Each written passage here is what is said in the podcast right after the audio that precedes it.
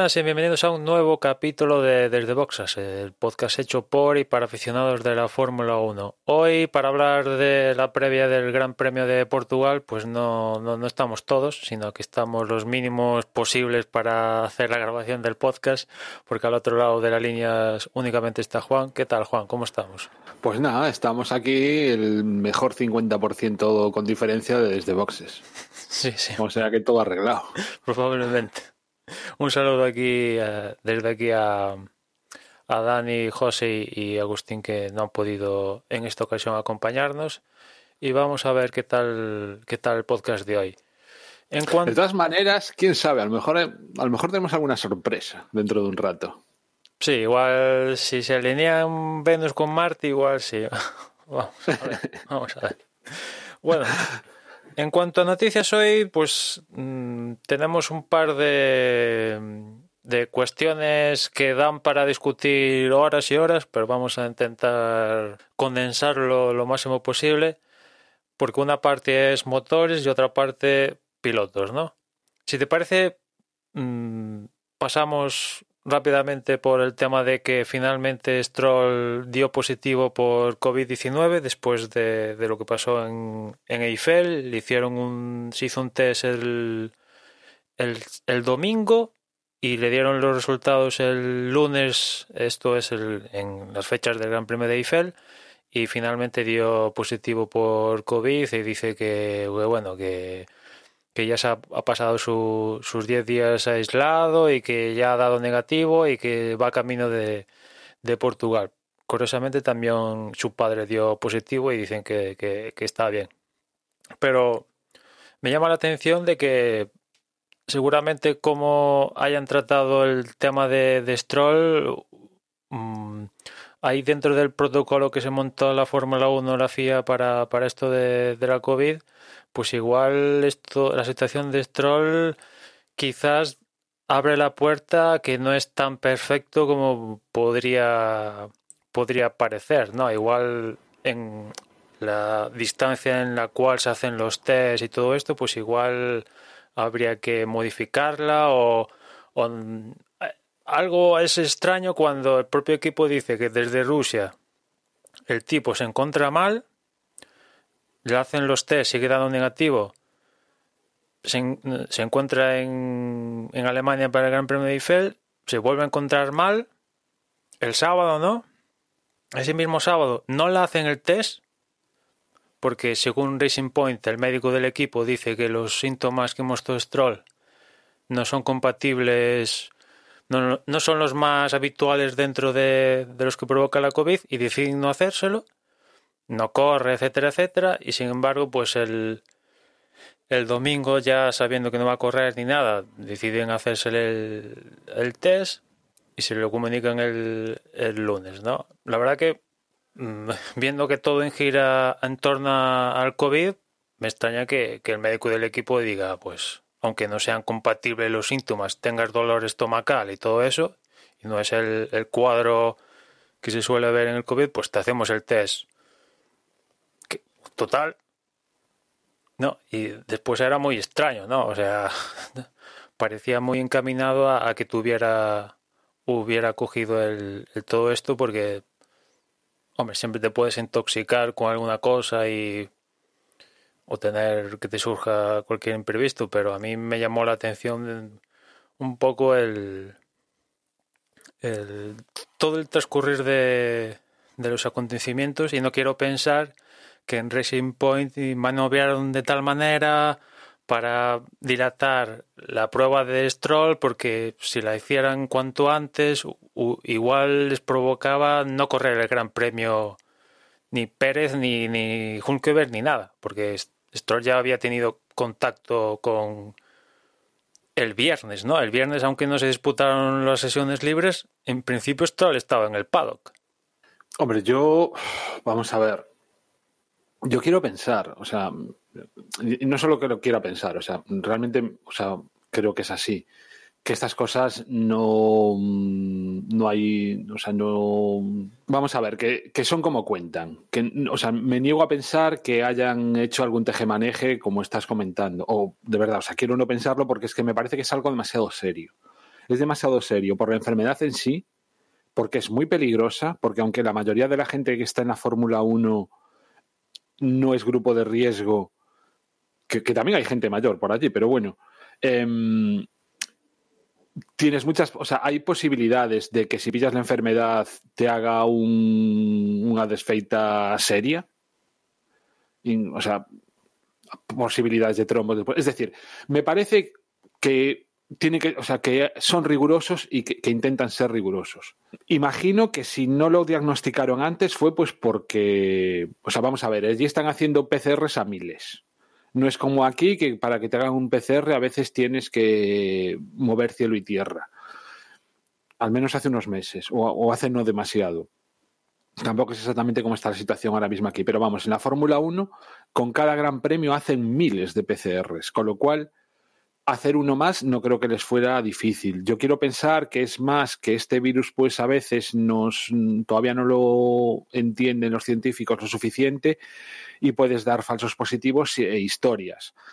A mí hay cosas que me extrañan más dentro de lo que son las medidas de seguridad que toman. Lo comentaba en, en la carrera pasada.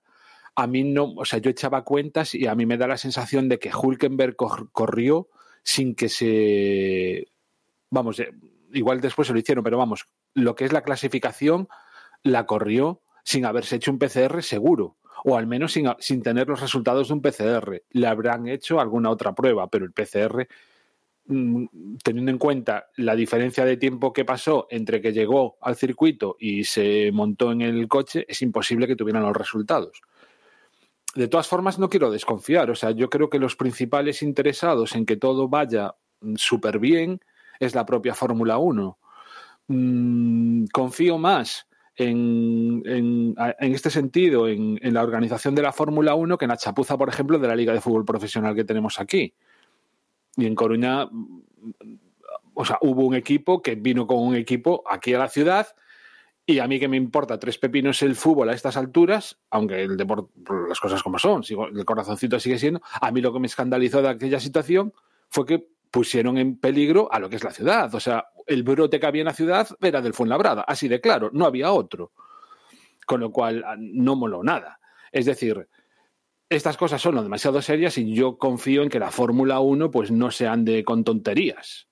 ¿No? Y, y vamos, o sea, si, dio, si Stroll al final dio positivo, pues quiero pensar que es pues eso, pues porque le hicieron las pruebas y no daban, o realmente pensaban que no tenía nada que ver los síntomas que efectivamente, vamos, yo lo de la cagalera y todo eso, mmm, era la primera vez. O sea, yo no pensaba con esos síntomas que no, era, que no, que no era COVID, que era otra historia.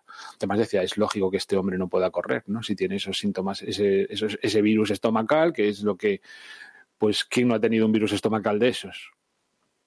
Así que, pues, a mí me, me cogió de sorpresa lo de que al final fuese realmente COVID. Y a todo esto yo mañana me pongo la vacuna, la vacuna de la gripe. No veas tú como me haga algún tipo de... Tengo me la, me la dieron para, para mañana. Como me haga algún tipo de efecto, ya voy a estar yo subiéndome por las paredes y será gripe o será otra cosa. En fin, a ver, mañana os contaré. Bueno, pues veremos si... Bueno, se espera que Stroll evidentemente dispute el Gran Premio de, Portugal sin, sin, problemas. También Racing Point han dicho que, los miembros de, del equipo que tuvieron contacto con Stroll en Eiffel todos dieron negativo, con lo cual pues no se ha provocado un brote ahí dentro del paddock ni, ni mucho menos. De hecho, en, en, el Gran Premio de Eiffel hubo, hubo unos cuantos positivos dentro de la estructura de Mercedes que estuvieron ahí a contrarreloj aislándolos, trayendo gente de, de Reino Unido para mm, sustituir a la gente que dio positivo y bueno, que es un...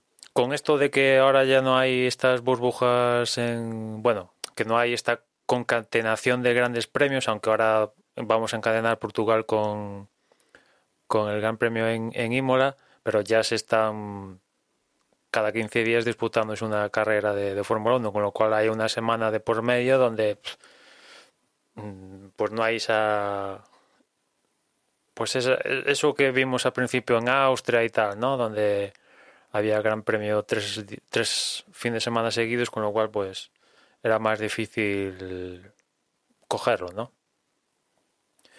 De todas maneras, hombre, la buena noticia es que está bien. Sí, sí, sí. Clarísimamente. O sea, que no tiene.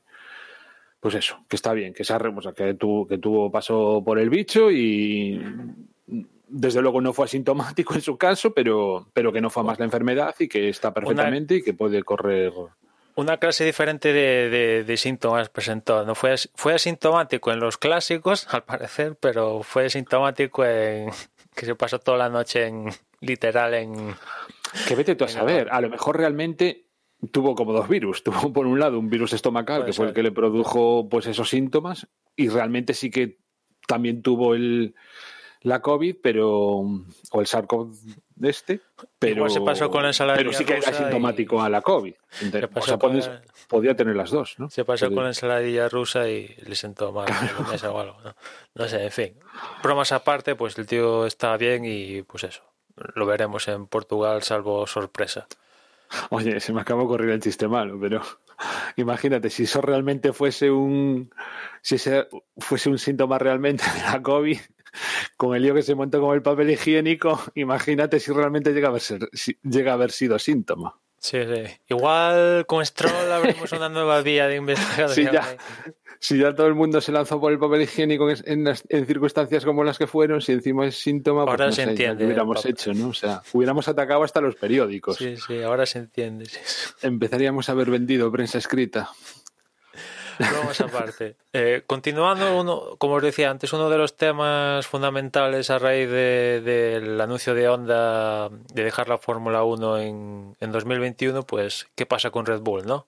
¿Qué va a hacer Red Bull? Pues seguimos sin saber oficialmente qué, van a hacer.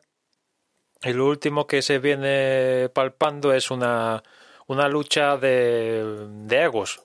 Yo casi lo definiría así un poco, lucha de egos o o amenazas vacías, porque Red Bull, pues una de, de las cartas que tiene sobre la mesa es continuar con la estructura que deja Honda, pero a cambio eh, dice que se haría cargo de, esto, de la estructura que tiene Honda, pero claro, mm, le interesa una congelación de motores a partir de 2021 porque Red Bull no tiene no tiene a día de hoy la estructura y, el, y no está dispuesta a gastarse una millonada en desarrollar, desarrollar ese motor a partir de 2021, con lo cual por, por eso está pidiendo esta congelación de los motores a partir de 2021, que choca con, con Ferrari. Ferrari que ahora mismo está en una posición con su motor mm, pues muy mala, la peor en la parrilla a día de hoy, y evidentemente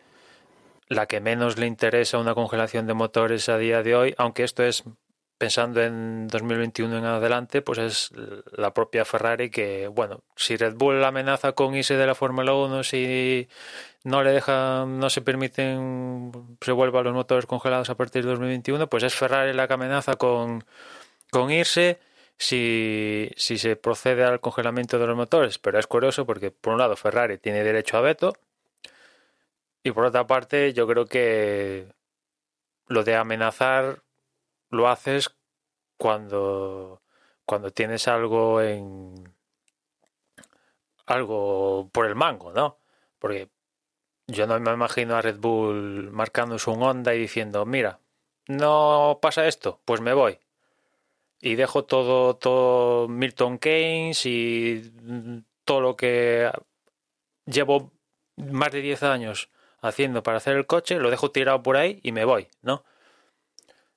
En el caso de irse, en el caso de irse, pues sería más lógico que vendieran la plaza, sus plazas, su estructura a otro, ¿no? Porque cuando amenazan con irse, yo lo que entiendo es amenazarse con irse es, ala, dejo ahí todo, todo, la, la sede, todo, y me voy. como en su día hizo Honda en Honda y Toyota, ¿no? Eh, la, en, la penúltima vez y Honda la, y Toyota la última vez, perdón. Pero es que perdería una cantidad de dinero increíble en el caso de Red Bull o, Ferrari si dicen, ahora me voy. Lo lógico es sí, vale, ¿quieres irte? Perfecto. Vende el equipo, la estructura a, otro, ¿no? Me casaría más que, que irse por, por irse, con lo cual, pues que es una amenaza en sí, toda esta historia es una amenaza vacía, eh, a mi parecer, porque no. Porque no hay. No hay contundencia en, en la misma, ¿no? Ya lo hemos visto en multitud de ocasiones amenazas de la propia Ferrari y de la propia Red Bull con irse y, y al final pues siguen aquí. Sí, bueno, yo en la, en la veracidad de la amenaza estoy contigo, ¿eh? O sea, no creo que. O sea, el tema es que la situación es complicada. Vamos a ver. Con, con Honda retirándose, claramente la situación es complicada. Y entiendo que, me supongo, o sea, supongo, porque todo esto es imaginar cosas, que lo que están haciendo son movimientos para, de alguna manera, mm, tener cierto poder o en una posible negociación con lo que sea, ¿no? A la hora de negociar lo que sea. Y tanto la amenaza de marcharse como el pedir que se congelen los eh, motores claramente responde pues eso a la situación de que Honda se va. Y lo que está diciendo es, tenemos un problema y este problema no es solo mío, sino que es de toda la Fórmula 1. Con lo cual, no... Mm, o sea, supongo que lo que pretenden es estar en una situación en la que no solo sea Red Bull y Toro Rosso los perjudicados, ¿no? De que Honda se vaya, sino hacer responsables de la situación al conjunto de la Fórmula 1 para que en la solución que se tenga que adoptar, pues, mm, como digo, o sea, no sea la claramente perjudicada Red Bull o, salga lo menos perjudicada posible. Es decir, que tengan más fuerza a la hora de negociar cómo vaya a ser ese motor que le vayan a dar o lo que sea. Entiendo que va por ahí el tema tampoco me parece realista que la, lo que proponen de congelar los motores, pues bueno, quizá, bueno, Mercedes estaría encantada, claro que sí. Renault entiendo que, que estaría con Ferrari, ¿no? Diciendo que... Bueno, medio camino, ¿eh? Ni sí, ni, ni, sí, ni, ni no. Mercedes sí que se ha mostrado bastante partidaria por la congelación y no hay que olvidar que Mercedes el próximo año va a suministrar a cuatro, a cuatro escuderías que que son cuatro de, de diez. Es cierto que Ferrari tiene el veto y tal, pero hasta, o sea, por mucho que tengas derecho a veto, si ves que, que seis equipos, contando a los dos de Red Bull más los cuatro de Honda, están a favor de la congelación. Cuatro Mercedes, tres Ferrari, ¿no? Y otros tres Renault. Y otro, y otro dos coches de Renault. Tres. Renault, Red Bull y Toro Rosso. No, si montan Renault, sí, claro, pero parto de, la historia de para la congelación meto a, los cuatro escuderías con Mercedes y a las dos de Red Bull, con lo cual serían seis escuderías de, de, de diez. Con lo cual, mi punto es, por mucho que tengas derecho a veto, si hay una mayoría de escuderías que no que lo quieren, es que, o sea, ¿de qué vale el derecho a veto, no? Si si esas escuderías el día de mañana te dicen, tío, pues no, no me apetece esto. Hombre, yo entiendo que aquí, pues no sé, claro, si te pones, o sea, no, no había hecho números, ¿no? Y realmente tienes razón. Si todas las escuderías están, de, claro, la Fórmula 1 de todas maneras debería opinar, ¿no? Algo tendrá que decir en todo esto. Eh, y, de hecho tampoco creo que sea una decisión democrática, o, no creo que debiera ser una decisión democrática, ¿no? ¿no? creo que deban de ser los equipos los que sí que deben de estar en la mesa o, deben de consultarle su opinión, pero tampoco entiendo que deba de ser una decisión que deban de tomar los equipos, sino que debe ser la propia Fórmula 1.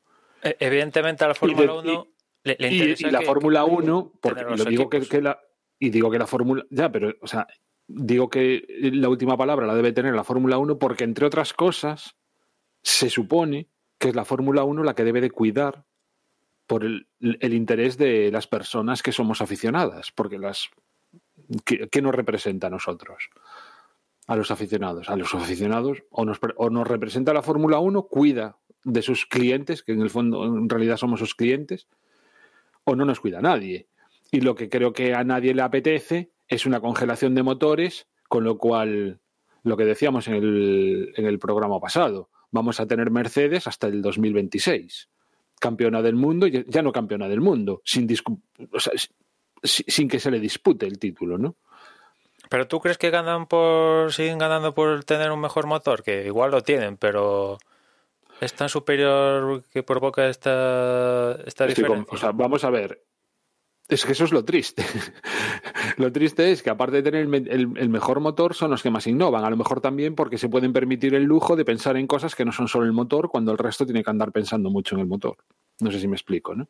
Claro, yo Pero... es que en el, en el tema del motor no creo que haya una diferencia grandísima como la llegó la que llegó a ver, sino que paulatinamente pues ahí tenemos Renault que, que se ha acercado. Es Estoy que, contigo, la diferencia no es la que era, pero es que estamos hablando de congelarlos y diferencia sigue habiendo.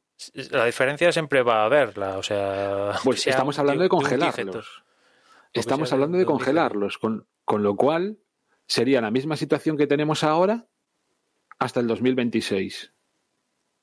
En cuanto a motores, cuanto, porque claro, tenemos la historia esta del 2022 que no sabemos cómo, vale. cómo va a evolucionar la, el deporte vale, con el cambio pues de 2022. Juégate, juega, juégatelo a un futurible, el mantener este, esta situación. ¿Cuántos, cuántos, gran, o sea, cuántos eh, campeonatos lleva Mercedes consecutivos? Cinco.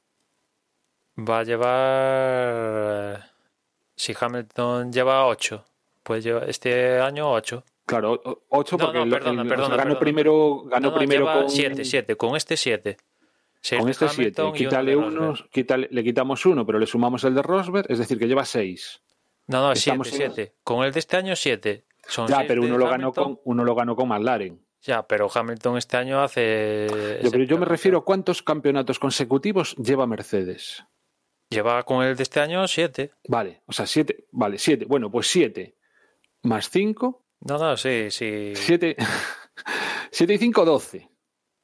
Más de una década sin que nadie le ponga el más mínimo apuro. O sea, es decir, la Fórmula 1 debe cuidar porque no estemos más de una década con un único campeón. Es, es, que ya no es con un único campeón, con un coche que no tiene rival. Con unos campeonatos del mundo que con suerte lo pelean los compañeros de equipo. Esta sí. es la situación que hay si congelan los motores. O, a no ser que cambie el tema en el 2022, que ojalá cambie, pero es una apuesta. De todas formas, la Fórmula 1 está congelada. Te quiero decir, el próximo año hay un proceso de congelamiento que no los motores en sí, pero estamos, debido a claro. lo que pasó este año, estamos en una pseudo congelación. Ya, pero bueno, yo lo que quiero decir es que si estamos hablando casi en cada episodio, ¿no? De que las condiciones, la Fórmula 1 debe de poner unas condiciones que lo que hagan sea aumentar la competitividad, aumentar el espectáculo, enganchar a los espectadores, que ganemos fans y no que los estemos perdiendo. Y proponen una medida de este tipo que claramente va en contra de eso, al menos desde fuera y desde mi entender, que es, bueno, es, es eso, ¿no? Este programa es de de gente que no tiene ni puta idea más que lo que ve y lo que le gusta y tal, pero que conocimientos técnicos pues no tenemos. Entonces, yo desde, desde, desde, mi punto de vista, o sea, no puedo entender que sea una medida que realmente se la vaya, vayan a tomar. No puedo pensarlo. No. Al final voy a, voy a acabar haciendo lo que tú decías el otro día, ¿no? De que, que le den por saco a la Fórmula 1 me quedo como MotoGP. La verdad es que muchas ganas de, de Fórmula 1 no es que tenga ahora mismo, las cosas como son, entre otras cosas por, por esto que comentaba en, en este tweet, pero claro, es que viendo el panorama es todo, como decías tú, futurible, es pensar que en el 2022 pues han dado con la tecla y que vamos a ver otra cosa, pero claro, es futurible, no hay, a día de hoy pues no, no hay nada. Y como por la pandemia se ha aplazado un año, pues nos comemos un 2021 que puede ser un tostonaco increíble que tiene pinta de, ser así Y, en todo esto, pues Honda ha decidido irse y pues, la situación pues es, no es muy, muy halagüeña, ¿no? las cosas como, son, ¿no? Y hasta el punto para que yo me plantee seriamente dejar de seguir la Fórmula 1, pues no sé, yo creo que... Que no te lo crees ni tú, pero bueno. Desde que llegamos haciendo desde boxes es la primera vez seriamente que me planteo, pues mira, no, no me apetece seguir viendo viendo esto, ¿no? Entre, entre lo que pasó con los derechos aquí en España y, y tal, pues no.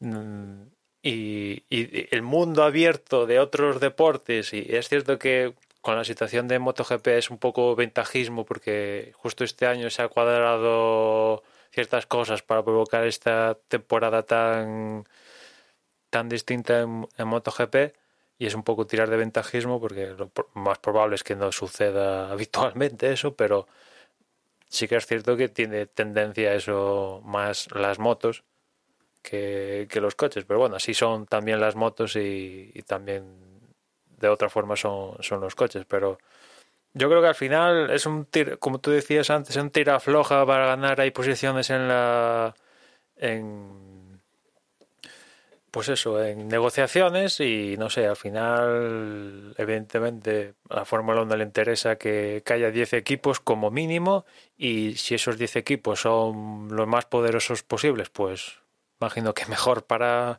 para todos, con lo cual le interesa que Red Bull siga, siga estando en la, en la categoría. Evidentemente Ferrari también.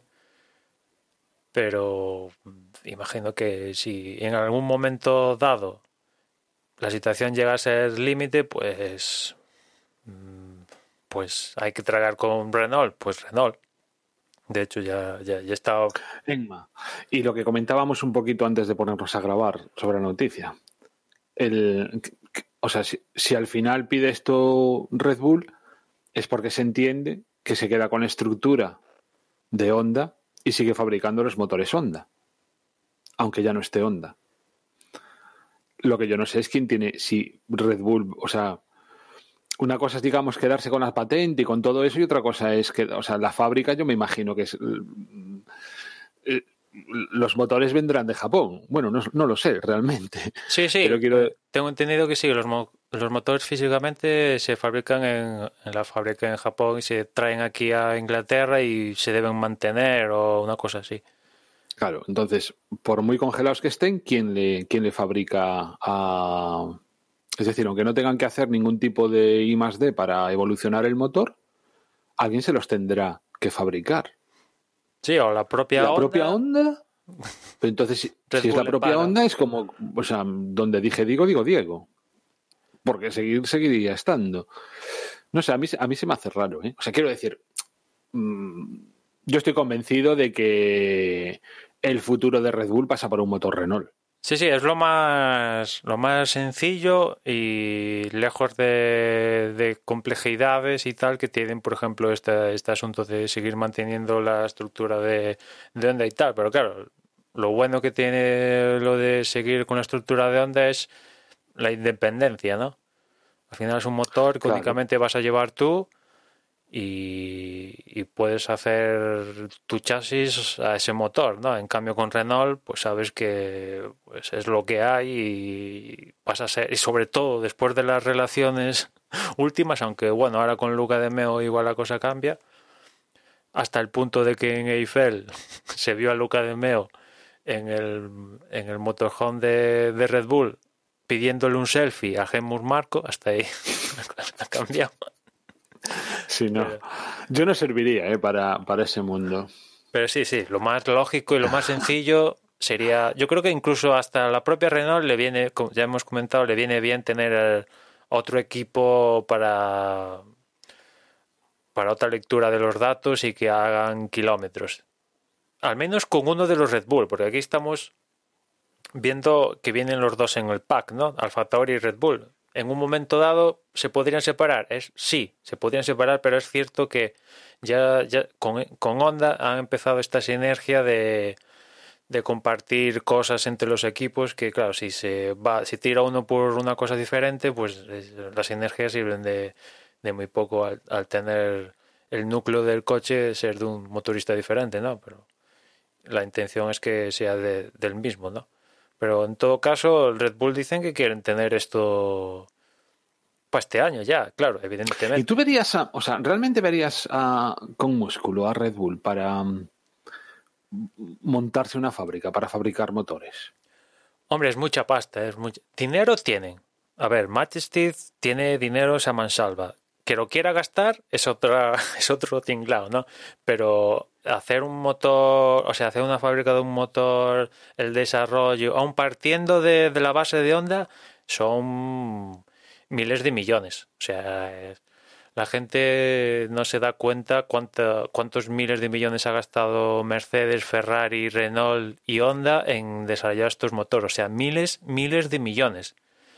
Y, y en parte por eso. Quiero o sea, tú tienes, o sea, ese tú Honda. tienes, por así decir, o sea, quiero decir, habrá que fabricar las piezas y montarlas. Es decir, lo único que necesitas, casi casi sin apura, si hubiera impresoras 3D ¿no? que manejaran ese tipo de material, pues se podría hacer en ese plan. ¿no? Quiero decir, no sería una fábrica de motores per se, sino que simplemente lo que tendrían que hacer es tener la maquinaria necesaria para producir determinadas piezas. Imagino que a lo mejor incluso habrá otras que las puedan encargar por ahí. o- bueno, no lo sé, no tengo ni idea de No, sí. mecánica. Pero o sea, fabricar que- las piezas y ensamblarlas, punto. O sea, no, no hacer probaturas, no. Sí, bueno, lo suyo es tener un, un Dino y tal para probarlo, hacerle kilómetros, no vaya a ser que te salga una partida de piezas defectuosas y tal, y tener un cierto control de, de calidad, pero Red Bull podría asociarse con un tercero, yo que sé, Cosworth, eh, Estaba pensando en Cosworth, precisamente. Cosworth o uno austriaco que ahora no me acuerdo cómo se llama, o, o este que, que tiene asociación con, con Honda, que tiene sede en, en, en Milton Keynes precisamente. O sea, yo creo que ese no, no sería el problema. Claro, si se congelan los motores. Si hay que evolucionarlos año a año. Sí, sí, no, o sea, eh, partiendo de la base esa. O sea, quiero decir, tú imagínate que le dicen a Red Bull, sí, se congelan los motores. Entonces, ¿ahora qué? Yo creo que ¿Qué si- haría, qué haría Red Bull? si dijeran eso, yo creo que estarían montando fiestas día a día.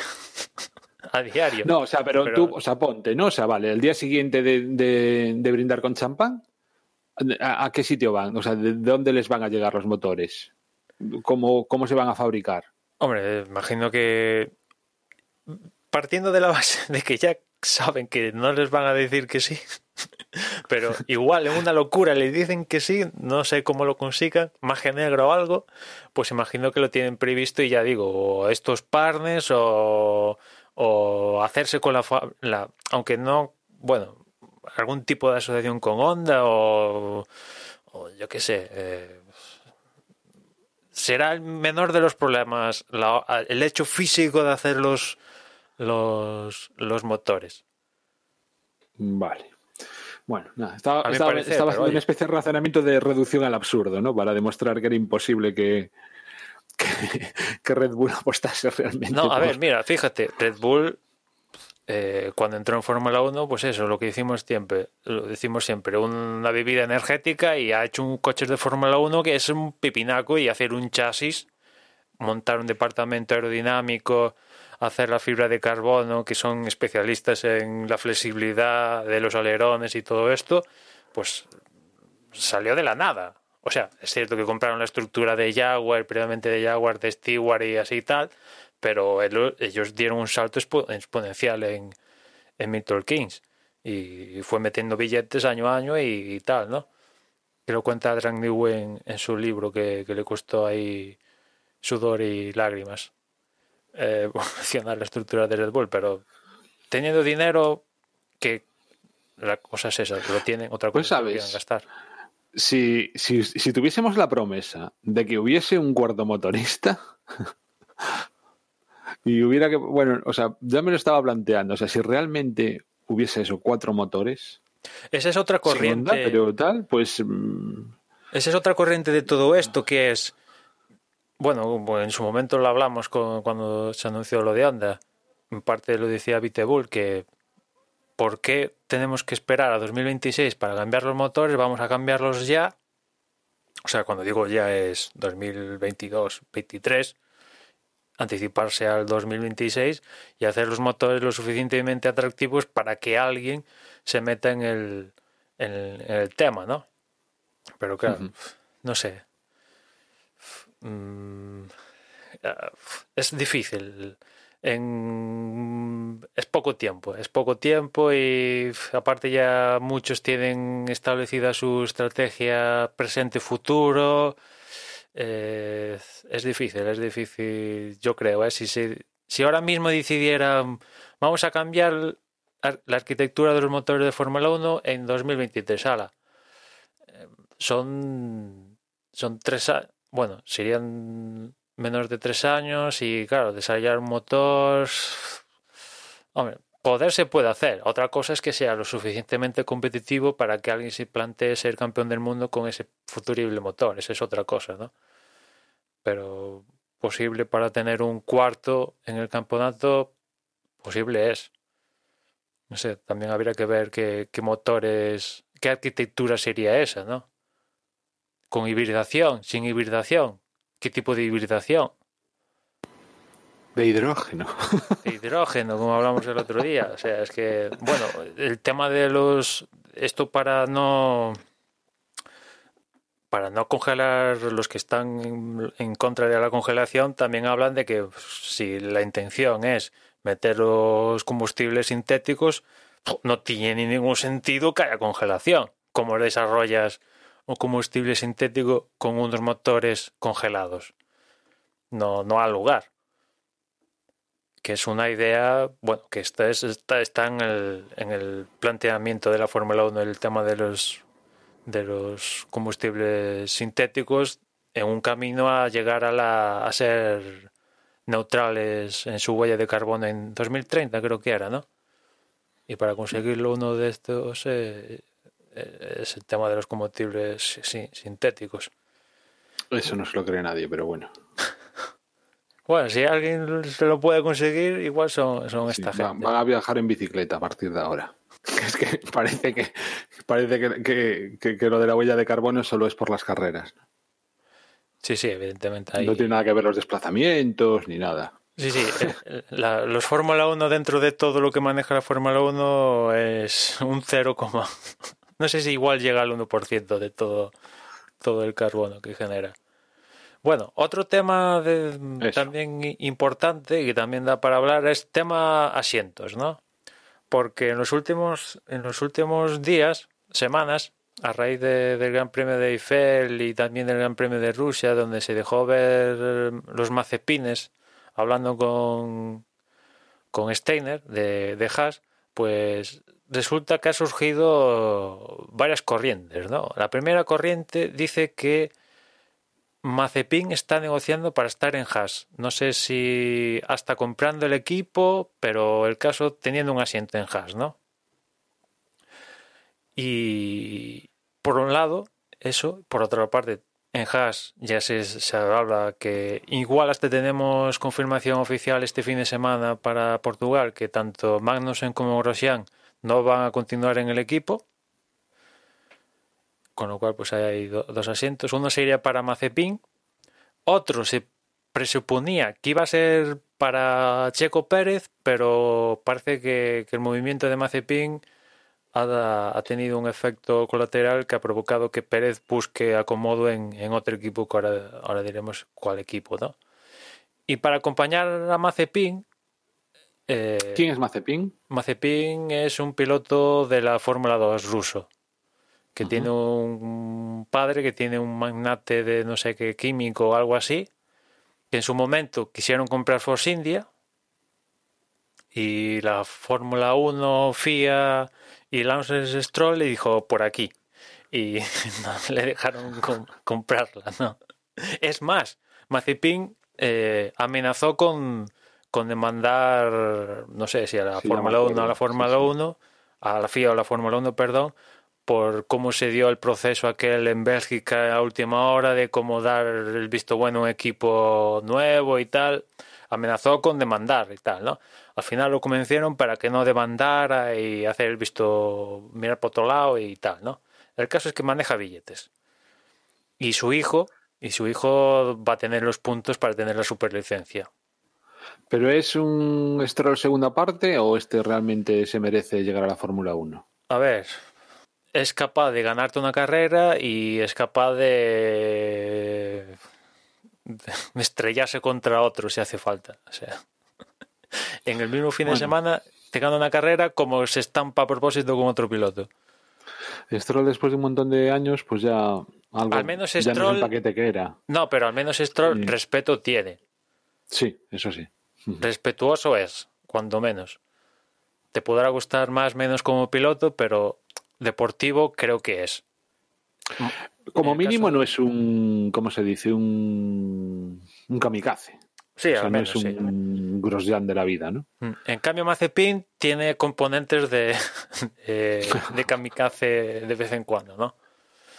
Con lo cual, eh, pues co- para compañero de Mazepin ahora se habla que meterían a Haas a Mick Schumacher. ¿Y por qué meten a Mick Schumacher en el pack de Haas con Mazepin? Porque en principio Mick Schumacher pintaba Alfa Romeo, pero resulta que, que como Haas y la relación de Haas con Ferrari se tiene que renovar, y viendo el rendimiento de Ferrari últimamente, a Haas ya le, al parecer tuvo ciertas conversaciones, se les acercó Renault para ver si, si cambiaban a Renault y, y Ferrari para seguir enganchando a Haas dicen te cedemos a Mick Schumacher que presumiblemente es un tío guay, piloto guay y que encima va- os va a traer ciertos sponsors.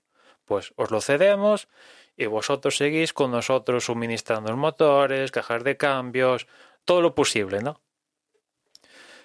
Con lo cual Haas, si to- esto se cumple, tendría a un Mazepin y a un Schumacher como pilotos el próximo año. Pérez, que como os decía antes, eh, se hablaba mucho de Haas y con la incursión de Mazepin en la historia, tendría que buscar un nuevo asiento y sus miras, al parecer, según comentan, se dirigen a Williams. Williams, que ya, confirma, ya había confirmado meses a que su pareja de pilotos para 2021 era Latifi Russell, ¿no? Y aquí es donde viene lo, lo- lo grueso de toda esta, toda esta cosa, porque dicen que Pérez, por un lado dicen, esto no sé, no sé si es cierto, ¿no? Pero en algún momento a principios de año, mediados de año. Cuando digo principios de año me refiero más bien a cuando comenzó la temporada realmente en Austria. Dicen que Mercedes tenía claro que iban a pilotar su coche Hamilton y Russell. Pero en un momento dado se mete por medio Claire Williams y dice que quiere ejercer la opción que tiene con Russell y quedárselo el año que estaba previsto. Y eso, pues, hace que Mercedes diga, pues vale, ¿te quedas con él? Pues muy bien. Pues nosotros nos quedamos con Hamilton y mira, Botas, que tampoco es manco. Y ahí es cuando confirman a Latifi y a Russell. ¿Qué pasa? Que meses después, Williams cambia de manos. Claire Williams, los Williams venden el equipo a Dorilton Capital. Y dicen que Dorilton Capital, pues hay una cláusula que dice que en caso de cambio de, de propietarios, pues los contratos no son vigentes o se pueden finiquitar sin, sin problemas, ¿no? Y claro, Pérez trae un dinero, aparte de su calidad. Y, y en Williams, de la mano de Dorto Capital, dirían, pues mira, sacamos a Russell de la ecuación, metemos a Pérez y nos quedamos con Latifi. Que lo suyo era Pérez y Russell, pero no, pero es que Latifi también aporta su, su dinerito, ¿no? Con lo cual Russell pasaría en un en una montaña rusa criminal de casi est- estar en Mercedes junto a Hamilton a estar casi sin equipos y esto se cumple, ¿no? El, para la próxima temporada. Serían los movimientos más más así lo que está más ¿Y Giovinacci? más en salsa.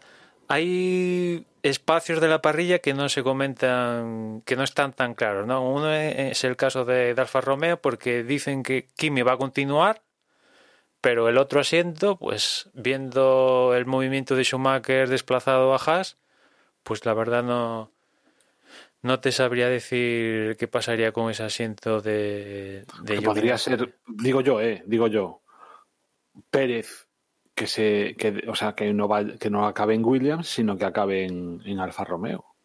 Podría ser, pero la gente está diciendo O Russell en. Alfa Romeo. No, en Alfa, Russell en Alfa Romeo no creo. Porque claro, al ser piloto Mercedes. Claro. Es que incluso han llegado a comentar que. que y bueno, Latifi, o sea, y, y no chindaran al Latifi. Bueno, algunos. Por ahí he leído que Latifi fuera, pero Latifi aporta. Tiene una aportación. Trae una aportación. Mm, no sé, no sé, no sé. La verdad es que. Jo, a mí me daría pena que, que, que Russell dejase la Fórmula 1, porque es que no ha tenido una oportunidad real. Sí, sí, le cortaría. Le cortaría un poco la trayectoria. Encima este año que parecía. Bueno, este año realmente tampoco es que haya acabado muchas carreras. O bien, pero, pero bueno, yo qué sé. El tío ha demostrado, al menos a una vuelta, que, que vamos. Sí. Bastante mejor que Latifi es. Vamos, yo sigo confiando en él. En, Hombre, en mejor una que Latifi, eso se demuestra Claro. la temporada. pero o sea, no llegar a ver a Russell con un coche en condiciones sería una pena. Como mínimo, como mínimo que tenga esa, perdón, esa oportunidad. Sí, sí, no, si produces estos movi- movimientos de Mazepin y Schumacher a Haas, Pérez a Williams con Latifi y Russell, la verdad es que es sería extraño, no sé qué movimiento, cómo se movería Toto Wolff si se produce todo esto para para encontrarle a- acomodo a Russell o qué demonios haría, porque no sé, ya la cosa se complicaría, porque incluso estos, estas habladurías han, han llegado a especular con la posible salida de Gasly de Alfa Tauri con destino a Renault y meterlo como se Ay, metió Dios. en su día Carlos Sainz con los motores Toro Rosso y Honda en aquel tiempo, ¿no? De, de tal manera, espera, espera, espera, ¿qué acabas de decir?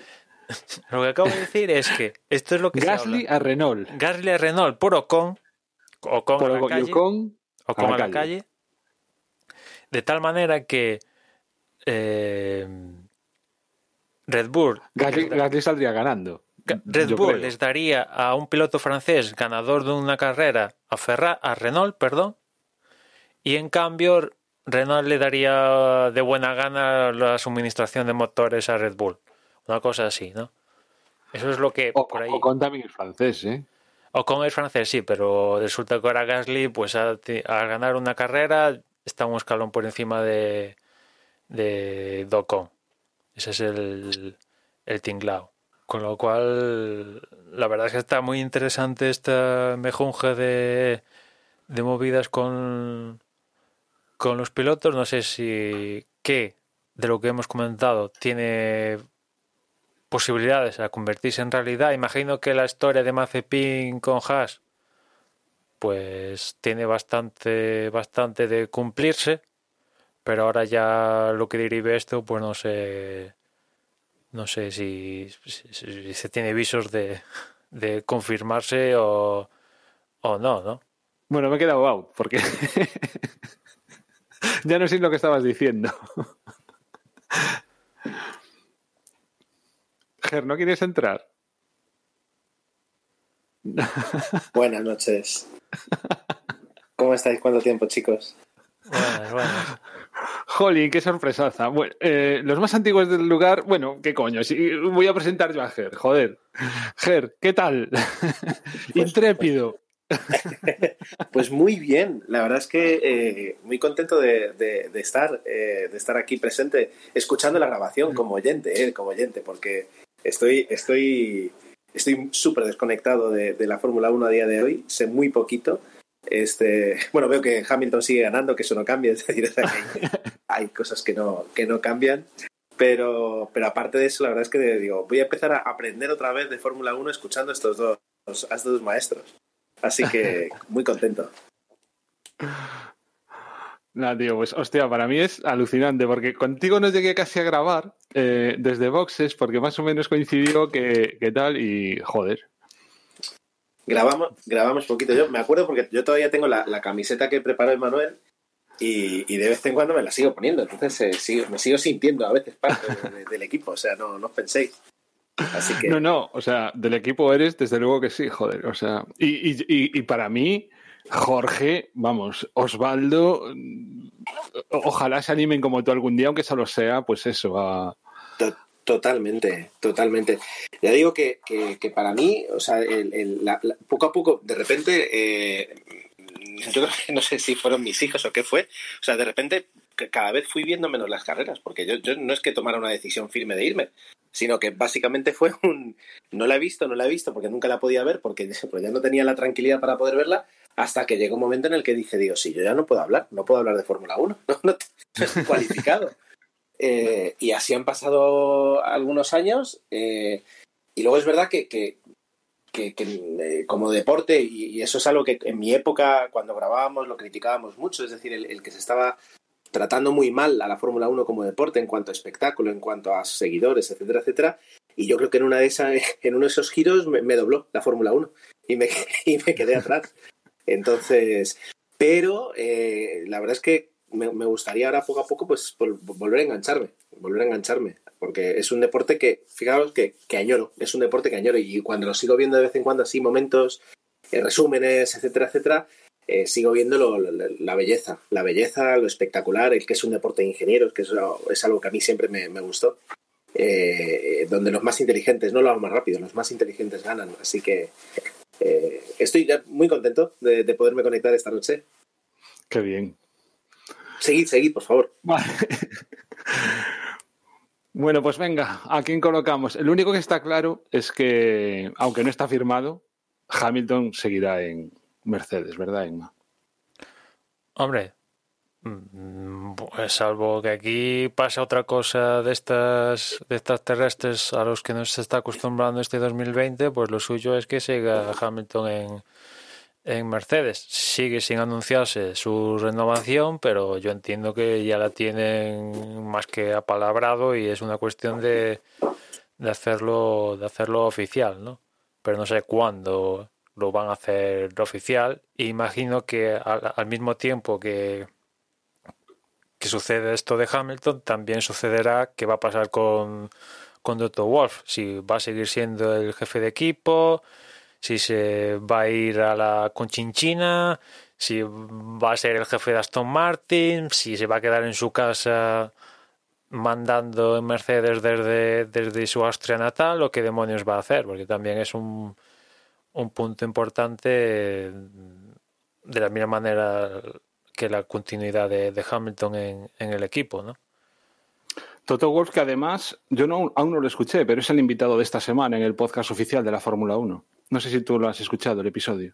No, no lo he escuchado. Me he quedado con un par de, de titulares diciendo que quizás la Fórmula 1 no ha vendido bien esto de la era híbrida, pero bueno, sí, fantástico. Sí, tú también formas parte de la era híbrida, o sea, es que esto, o sea, que me resulta curioso que lo comentan ellos cuando han ganado todo, pues, ¿qué quieres? Habrá, habrá que escucharlo. Sí, sí. Pues me ha dejado un poco catacroc, ¿eh? Lo de, lo de que Gasly se vaya a Renault. bueno, es, muy ciencia ficción. Bueno, y lo de Russell. Y lo de Russell, ¿eh? Lo de Russell quizá menos que lo de Gasly a Renault, que eso sí que es un poco más ciencia ficción, pero bueno. Y eh, todo esto aún queda... ¿Qué pasa con Red Bull, no? El asunto de, de, Albon, porque por un lado dicen que Sunoda, el japonés de la Fórmula 2, ya el propio Gemor Marco dice que, que, lo da por seguro en, en Alfa Tauri. Vamos a ver si acompañado de Gasly o no. Y después, para acompañar a, a Verstappen, pues es una cuestión, según dice Marco, es una cuestión que depende del propio álbum. Si Albon desaparece, lo mandan a, más, a paseo y si el tío no desaparece, pues... Mm, es que le quedan cuatro carreras, cinco carreras, ¿no? Para demostrar sí, sí, porque decía, decía Marco que lo quería tener, querían tener a los, a los pilotos para el Gran Premio de más o menos de Turquía. Con lo cual no queda tanto para, para el Gran Premio de Turquía. con lo cual ya lo deben de tener claro para, pues eso, la siguiente, ahora que viene, la primera quincena de noviembre, van a, cerrar de finalizar, bueno, decidir, según lo que dice Marco, los, los pilotos, con lo cual Albon tendría, pues, este Gran Premio de Portugal y el de la Emilia Romagna en, en Imola y quizás el de Turquía para acabar de, de consolidarse en, en la plaza ahí de, de Red Bull porque en el mercado pues hay un Hunkerberg, hay un Pérez, pero bueno, no sé hasta qué punto posibilidades reales tienen tanto Hunkerberg como Pérez de, ocupar el asiento de, de Albon, aunque por los, si por los dos fuese, pues no tendría ningún problema. Está claro. Y además probablemente cualquiera de los dos con mejores resultados que, el, propio Albon.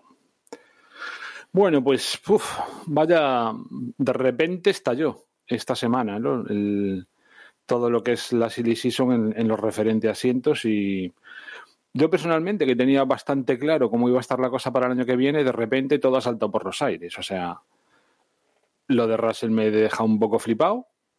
El, el mero hecho de que no tenga asiento Pérez a estas alturas confirmado también es algo que, que, me extraña, pero bueno, claro, cada vez hay incorporaciones nuevas con las que no contábamos. Yo el ruso este, la verdad es que el...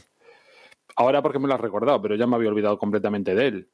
Que Schumacher al final se vaya a Haas, bueno, al menos lo, bueno que o sea, lo bueno que tenemos de todo esto es que ya nos libramos por fin de Magnussen y, y de Grosjean. Pero, pero bueno, no sé, una semana donde realmente han venido de golpe todas estas, eh, todos estos rumores, ¿no? A ver en qué queda. Pero, pero es una silly season, ya no es como las de antaño, ¿no? Ahora, pues, con Alonso ya está confirmado, eh, Vettel ya está confirmado, Ricardo ya está confirmado, eh, los grandes girifaltes de, de, la historia, esto salvo lo de Hamilton, pero ya lo damos como hecho, pues ya están confirmados, con lo cual es un poco el salseo a ver por ver la segunda. Ya, pero es que. Date cuenta que, a excepción de la plaza en Mercedes de Hamilton, las que están libres es que están totalmente libres. O sea, es que ni siquiera los que parecía claro, o sea, que Schumacher que fuese a estar en, en Alfa Romeo, pues ahora resulta que se bajas, o sea, ya te quedas un poco es todo lo que han dicho que igual hasta... no eh o sea ya pero ya pues, bueno vale o sea es pero por eso sí Siso no sí, sí, sí, por eso por eso nos cuadró este episodio de hablar de esto pero vaya que a mí me extraño. Ya o sea no, no contaba con que hubiera tanto tanto rumor tanto tanto cambio extraño con respecto a lo que más o menos se venía viendo no parecía que la incógnita era dónde recaería Checo Pérez, incluso si dejaría la Fórmula 1, que también es una opción, que se vaya a la Indy, incluso con el propio equipo McLaren. Yo al menos algo leí de eso. Bueno, eso fue más una idea de, de Zach Brown, un deseo interior más que una realidad seria de...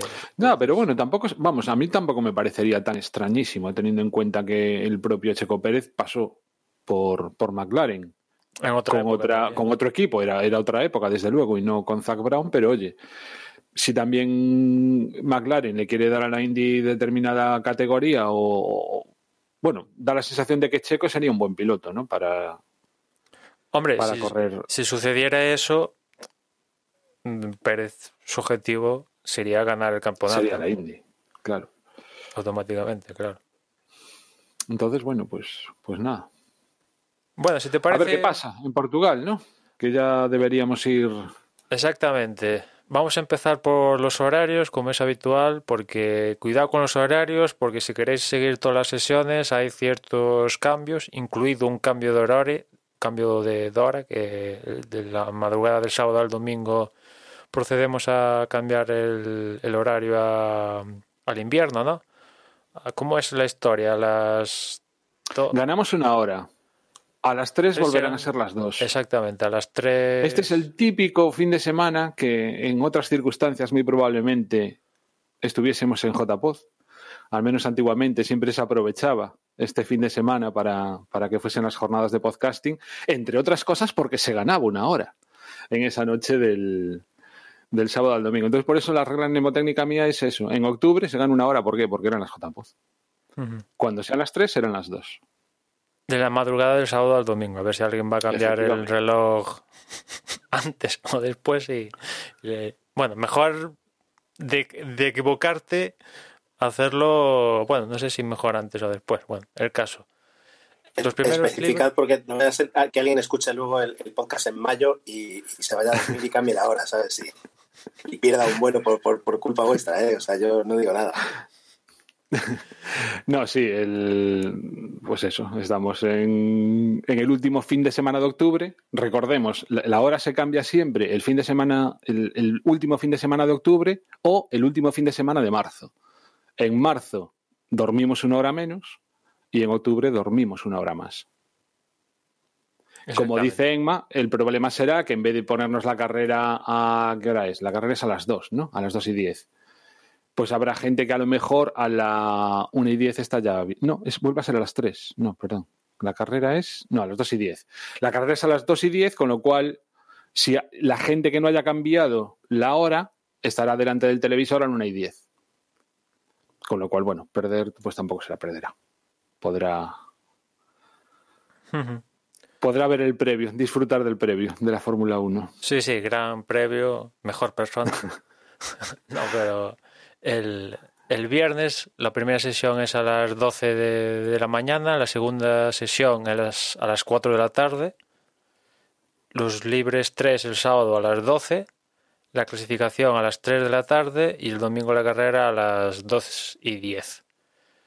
Después, en cuanto a neumáticos, ya sabéis que durante toda la temporada este año los equipos cuentan con una asignación de número de, de compuestos eh, fija, que son 8 del más blando, 3 del medio y 2 del más duro, que para aquí, para Portugal, Pirelli ha elegido como el más duro el C1, como el medio el C2 y como el blando el C3, la gama más dura que tiene Pirelli.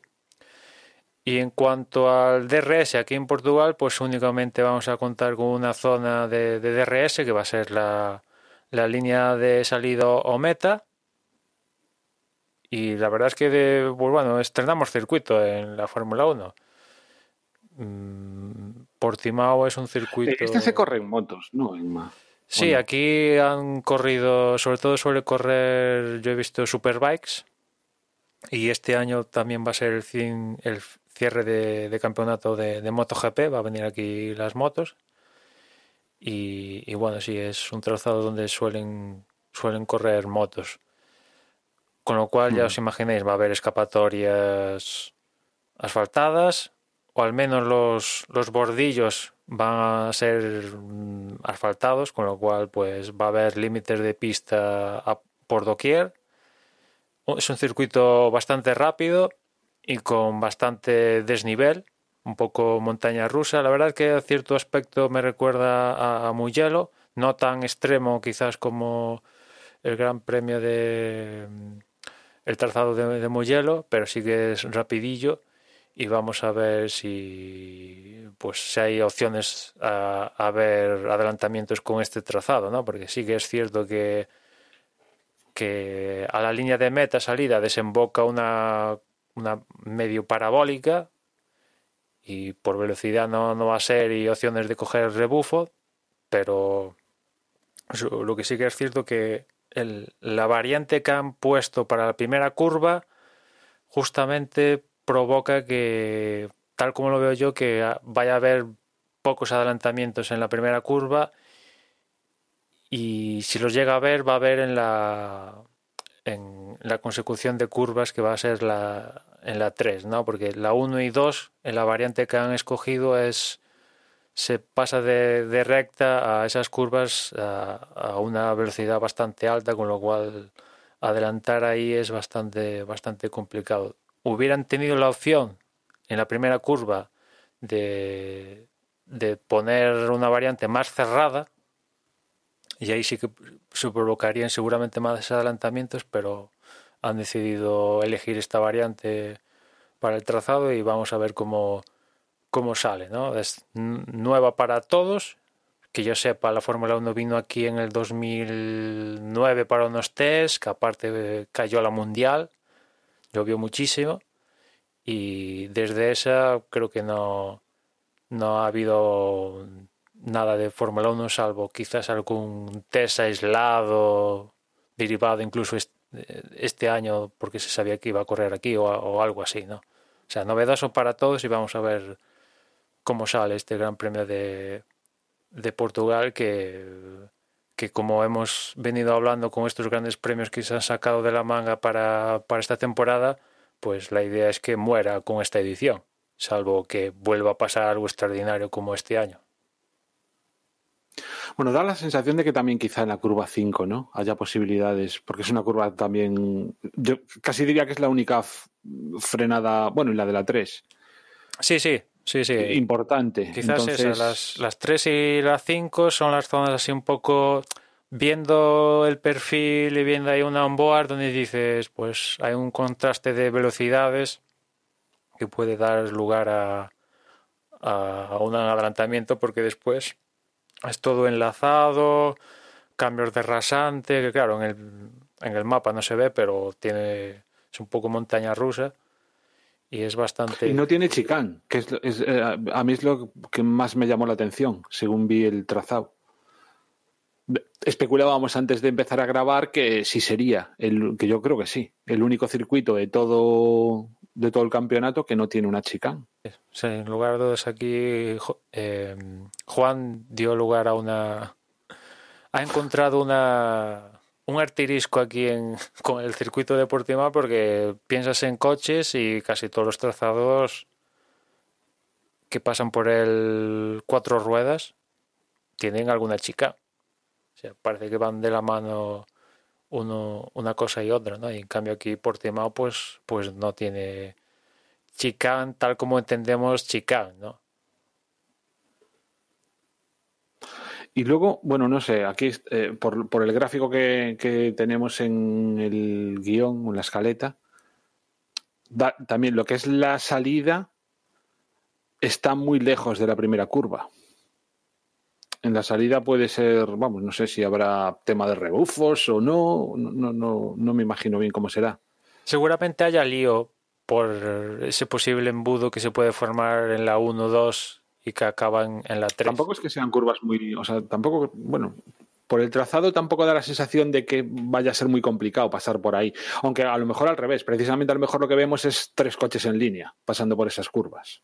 No sería raro. No, claro, claro. Imagino que pondrán en las escapatorias de uno y dos, pondrán tema de fuera pistas para que los pilotos no, no se salgan de madre ahí. O sea, no sé, evidentemente no van a, lo que sucedió en Sochi, a poner ahí un muro, no hay un muro ahí tan cerca como en Sochi, pero imagino que pondrán límites de pista en, en esas curvas porque bueno, los pilotos lo van a exprimir eh, seguro, vamos. No sé si pondrán bananas o pondrán... La chica no va a estar en el trazado, pero quizás sí que va a estar en, en la escapatoria para si te saltas eh, alguna curva igual.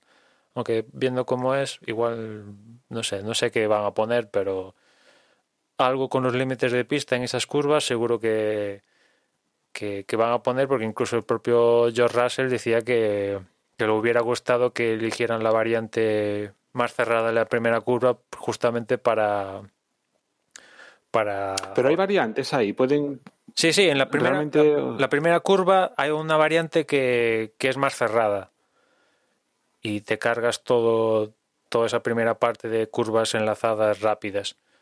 Y Russell decía esto que que le hubiera gustado que eligieran esta variante para mm, tener que despreocuparse, por así decirlo, de los límites de pista y, no tener que estar con estas cosas de, los límites. ¿Cómo se echa de menos la grava? Eh? Bueno, por cierto, a ese respecto, no, sé si lo, lo, has leído, que en Spa Francorchamps sí, la, la gente que, que, dirige el, el trazado ha, acaba de confirmar un proyecto de creo que 80 millones de euros para creo que el próximo año no, sino el siguiente aparte de hacer una tribuna más grande cerca de Orrus, el Radillón, pues poner escapatorias de gravilla en casi todas las curvas eh, más importantes de- del circuito.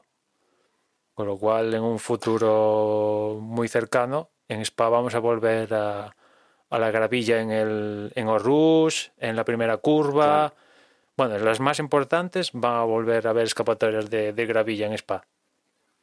Recuperar Spa, en cierto modo. Yo lo estoy deseando. Ojalá lo, lo- hicieran en, en más circuitos, vaya. Que realmente tuviesen que, que jugársela, o sea, que, que no salga gratis, como ocurre ahora mismo, ¿no? El, el salirse de la pista. Sí, sí, sin duda, sí. Veremos si, si algún otro trazado se suma al carro de, de buscar la gravilla o qué demonios hacen, ¿no? Y no sé si quieres comentar alguna cosilla más, Juan, si no, pues ya cerramos aquí. y- No, simple- simplemente eso, ¿no? El aliciente que, el aliciente que están teniendo unos cuantos eh, circuitos en este año, que probablemente sea la primera y última vez que los veamos. Así que a disfrutarlos y, y a ver quién gana, ¿no? Porque son cosas, yo me imagino que si fuera piloto, este sería el típico circuito en el que me gustaría ganar porque probablemente sea la, eso, la única oportunidad que vayan a tener para llevarse el trofeo de, de aquí y siendo ya un poco, pues eso, friki, ¿no? O tal, pues joder, tener la honrilla de tal. Lo que pasa es que, por desgracia, todos nos imaginamos quién va a salir campeón, a no ser que pase algo raro, ¿no? Bueno. Estaría bien, ¿no? Que, que al final fuese una carrera loca, fuese un Silverstone, una cosa de estas, ¿no? Y, y yo qué sé, pues eso, yo que, que Carlos Sainz ganara, por ejemplo, Mm, firmaba ahora mismo, ¿no? A ver cómo les va a lo- a los McLaren. Tengo curiosidad por saberlo, ¿no? Eso mm, ya los Ferrari. Sí, mira, con los McLaren decían que eh, ya, ya, ya hemos comentado aquí en el podcast que en las últimas carreras han traído pequeños pasitos que en principio culminaron en el Gran Premio anterior de evolución, pero que no tanto Carlos Sainz como a Lando Norris no les gustó cómo estaba quedando el, coche. Y decían que para aquí para Portugal pues una de las ideas era acabar de confirmar si el tema del nuevo morro y tal asegurarse si funciona o, no. Y por otra parte Ferrari también va a traer un nuevo difusor aquí en eh, al, al y decían que de aquí hacia final de temporada el objetivo era clasificarse en cada carrera entre los seis primeros. Imagino que están hablando de Leclerc. No tiene Pensé nada que, me que iba- pensé que me ibas a decir llegar a la Q2. Imagino que hablan de Leclerc y a Vettel lo quitan de, de esta ecuación de los seis primeros. Veremos si, si es así, ¿no? Porque con... Hombre, ojalá, ojalá. Yo realmente no estoy nada contento, ¿eh? Viendo a los Ferrari quedando por detrás de los Alfa Romeo, las cosas como son. Y antes hablábamos de, del podcast oficial de la Fórmula 1 con Toto Wolff. No sé si escuchaste el de, el de Vettel, que fue hace, pues ahora dos semanas o por ahí. Y, jo, pues como que me- medio me reconcilié con Vettel, tío. En plan de que, sí, sí, o sea, se ríe. Em, me pareció, eh, o sea, el tío reconoció públicamente que es algo muy raro sus limitaciones y que lo hizo mal y todo este tipo de cosas que te esperabas, o sea, yo me esperaba, ¿no? Que otro, otro talante por su parte. Y, vaya, no sé, que me, gustó mucho ese podcast porque conoces un poco más a la persona, ¿no? Que hay detrás del piloto. Y toda la. Bueno, toda la, la serie de errores o- o todo el mal hacer que yo creo que se ha ganado Vettel, ¿no? Eh, estos últimos años, pues no sé, al escucharlo así en primera persona me he llevado otra impresión. Una impresión diferente y como mínimo ya no lo tengo tan cruzado como lo tenía hasta hace poco. Si no habéis escuchado ese podcast y mm, aparte, aunque es en inglés, es un episodio que se entiende bastante bien. Bueno, al presentador, que no me acuerdo cómo se llama, siempre se le entiende bien. Y entonces a los invitados, pues depende del episodio, pero vamos, Vettel, vamos, yo no tuve ningún problema para, para pillar todo, vaya. O sea que buscadlo. O sea, recomiendo el episodio ese de Vettel. Hace un poco Esto- repaso a lo que fue. Ujú.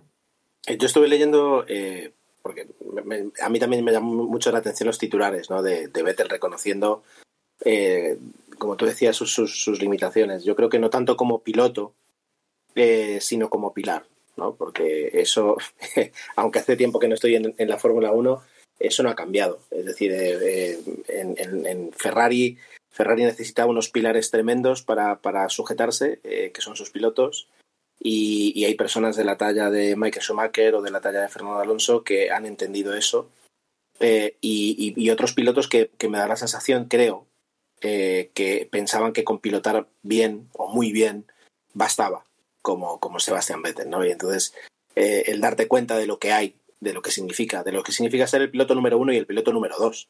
Se me ocurre que, que hay pilotos también de la talla de Felipe Massa o Rubens Barrichello que entendieron lo que era ser el número dos que ser el escudero en, en Ferrari era mucho más que ser el líder en otras escuderías. Y, y cómo, pues, pues un piloto que, que yo creo que cuando llegó a Ferrari todos nos preguntamos que, cómo, lo va a hacer. Quiero decir, eh, viene de, una, de una escudería donde, donde literalmente le quitaban piezas a los coches de los compañeros para ponérselas a él. eh, y de repente va a pilotar en, una escudería donde el más importante no es él, sigue siendo el caballo, eh, y, y, que es el más importante de toda la escudería. Y cuando no es, digamos, piloto centrista, esa escudería, pues qué es lo que pasa.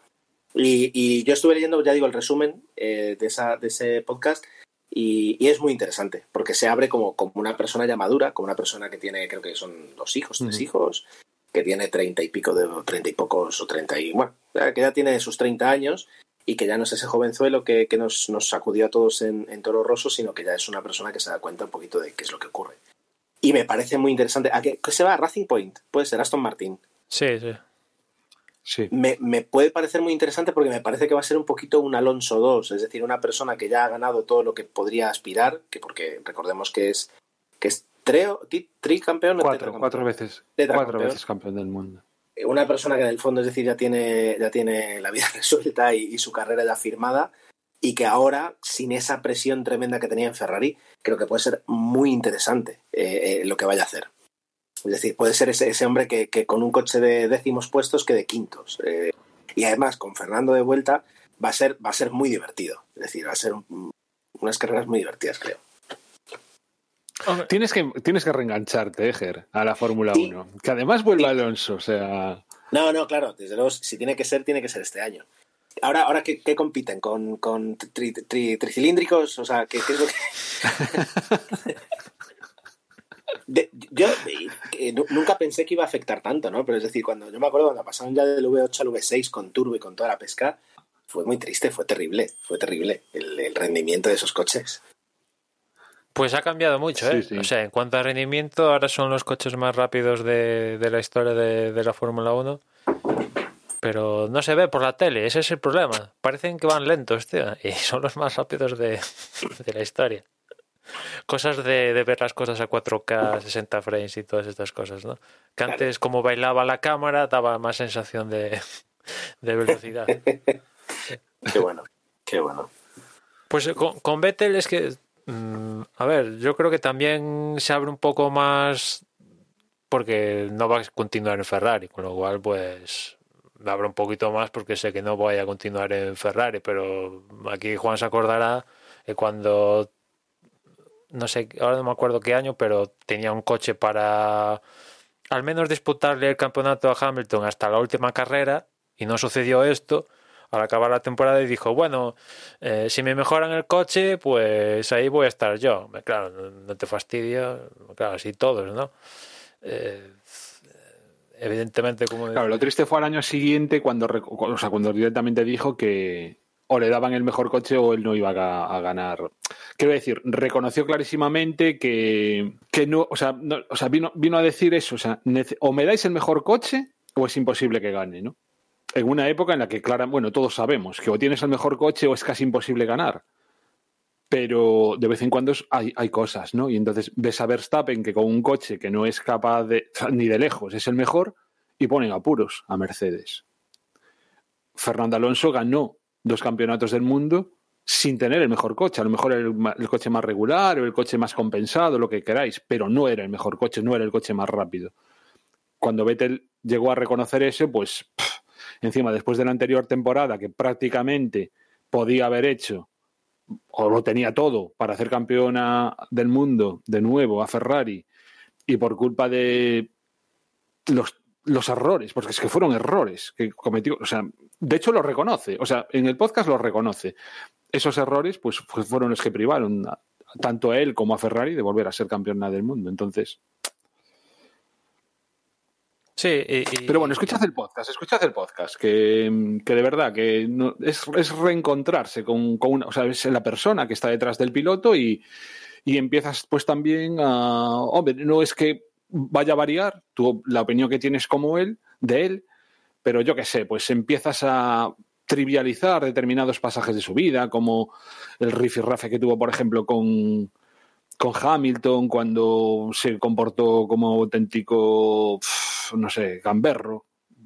¿Qué te refieres a lo que pasó en Azerbaiyán? Los autos de choque con Hamilton, sí, sí, en Azerbaiyán. Ese tipo de cosas que, que, son los que yo no me espero de un profesional, de, la, de, un piloto, de cualquier piloto de la Fórmula 1, pero más aún cuando tienes la responsabilidad de conducir un Ferrari y, como decía antes Ger, de haber ganado cuatro campeonatos del mundo. Todo ese tipo de cosas que dices tú, que, que no te entran en la cabeza. Que un piloto, bueno, pues cuando lo escuchas en primera persona dices, bueno, pues yo qué sé, todos somos humanos, todos cometemos errores y. Hombre, al margen de. Ese tipo de cosas. Al margen ¿no? de esto. Y que somos unos putos frikis de la Fórmula 1 y que de vez en cuando, pues también está bien escuchar en primera persona. No, sí, pero al margen a los de, pilotos. de todo esto de cómo es como piloto y tal, yo te diría que Vettel, de los pilotos que están en la parrilla, seguramente sea el más, el que ama realmente el tema del motorsport, ¿no? Porque, por ejemplo, salió hace poco que se había comprado el Williams de la época de, de Mansell y cuando sí. en Mugello Mick Schumacher probó el Ferrari del padre, creo que fue el F2002 o el F2003, ahí estaba Vettel que se le caía la, la baba viendo cómo Mick Schumacher hacía la, las vueltas estas de, de, de, demostración, ¿no? Y le preguntaron, oye... De hecho, en el podcast creo que llega a decir que espera poder llegar a conducirlo en algún momento. Sí, y le, le preguntaron, oye, ¿por qué no compras eh, este coche? No, no, es que está fuera de mi bolsillo. Imagínate el bolsillo que tiene Vettel. Pues está y flipad, colecciona bicicletas antiguas. Tiene bicicletas de 1920 y tantos. Sí, sí, y, y es uno de los pocos pilotos, si no quizás el ulti, el único que no tiene redes sociales, porque hasta Kimi Raikkonen tiene una cuenta verificada de Instagram, pues Vettel no tiene nada. Ni, ni Twitter, ni Instagram, ni que yo sepa. Igual tiene ahí un seudónimo el tío no, no, está jugando, ¿no? Pero en principio es un tío que, que pasa de, de, estas movidas, ¿no? Es un alternativo de, de la vida. Que a mí eso es me gusta. Celoso, que un piloto. Privada, cosa que le, eso me gusta, que, que un piloto ame, ame su profesión, porque yo qué sé, hay pilotos ahí que están pilotando que mañana le dices te doy 10 millones y lo dejas, y lo dejarían. E igual hay otros que, diga, que dicen, no, no, yo, eh, aunque no me paguen, me mola esto y continúo, ¿no? Esto al margen de sus cualidades como piloto y etcétera, etcétera, ¿no? Cuando tienes, em, empiezas tu carrera ganando cuatro campeonatos del mundo, luego te quedan muchos años para terminar amando el deporte, quiero decir. O sea, eh, claro, es decir, a, a, los que se han gastado toda su fortuna y la fortuna de sus padres para que compren un asiento en una escudería de segunda, lo mismo les ofrecen de millones y dicen, ¿sabes qué? me, me, me, voy. Eh, porque además, es decir, con el cartel, con, o sea, con, con, el pasaporte de haber pasado un par de temporadas en Fórmula 1, luego ya terminas en cualquier sitio eh, eh, con un asiento asegurado, ¿no? entonces, él empezó tuvo, tuvo la, la, la fortuna, ¿no? La, el talento de, de, de, conseguir convencer a, a, las personas correctas para, para, empezar en un momento en el que se, se juntaron los astros eh, y llegó la escudería correcta en el momento correcto. Y luego, pues, pues ha tenido eso, la, la tranquilidad de decir, pues yo ya he ganado cuatro campeonatos, ahora me voy a poner a coleccionar bicicletas. O sea, es, es, es, es loable, es loable. Fantástico. Bueno, pues. Bueno, habrá que ir cortando, digo yo. Sí, pues yo por mi parte os recuerdo que en Twitter nos encontráis como arroba desde boxes. Eh, si nos queréis seguir en, en Telegram, en nuestro grupo, pues es a través de la dirección t.me barra desde boxes. Y nada más, ya nos escuchamos en la próxima carrera. Si nos queréis enviar un email, lo podéis hacer a la dirección de correo desde boxespodcast.gmail.com. ¿Y qué queréis que os diga? Que yo estoy flipando ahora mismo. Es una de mis ilusiones, Ger, que, que, te volvieras a pasar por aquí, de verdad.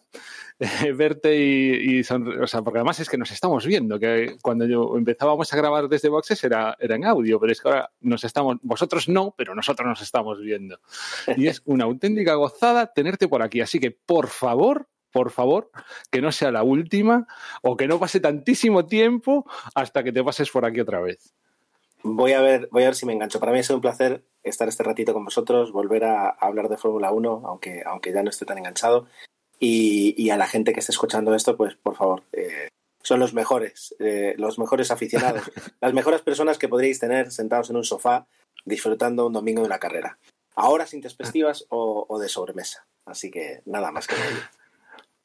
Bueno, sí, una cosita que a Ger lo podéis escuchar ahora en uno de mis podcasts preferidos, porque entre otras cosas habla de aviación, que yo soy medio de trastornado como él. Se llama Intrépidos y está en la red de Milcar FM. No os lo perdáis, porque no habla solo de, de aviación, habla de más cosas.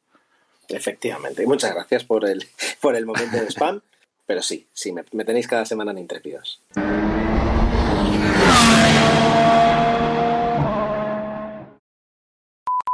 Dejamos de grabar. Y ahora que te tengo, te iba a enviar un email. Ah, mira, mira Porque mira. con respecto al último episodio, eh,